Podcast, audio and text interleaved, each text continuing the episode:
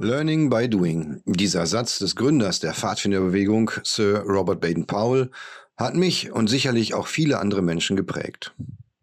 Besinnen wir uns also gerade jetzt auf die klassische pfadfinderische Tugend, eine Situation sehen, beurteilen, dann handeln. Das Handeln reflektieren und dann daraus lernen. Was könnte uns besser vor Augen führen, dass wir lebenslang Lernende sind, als die derzeitige Herausforderung, die uns gestellt wird?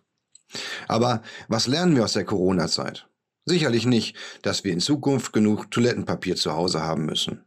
Eher, dass wir uns aufeinander verlassen können. Dass wir plötzlich neue Kreativität entwickeln und auch, dass wir als Kirche für die Menschen ein fester Punkt in deren Leben sind.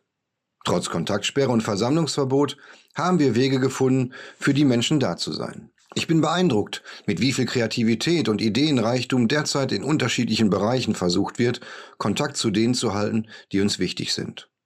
Gruppenstunde im Internet, ein Pfarrer, der bei Facebook für die Kindergartenkinder Musik auf der Gitarre vorspielt, die Wundertüte zu Ostern und, und, und.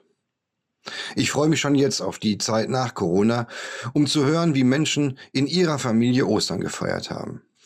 Und wir lernen auf neuen Wegen. Wir lernen von unseren Kindern im Homeoffice, wir lernen uns als Familie in dieser Zeit neu zu organisieren und das alles im Tun und im Ausprobieren. Ich wünsche mir und Ihnen, dass wir uns diese Kreativität, die Sorge füreinander und alles andere, was wir in den letzten Tagen lernen durften, auch für die Zeit nach Corona bewahren. In diesem Sinne, gut Fahrt. Ich nominiere Christoph Germann zum Thema Sonntag im Alltag.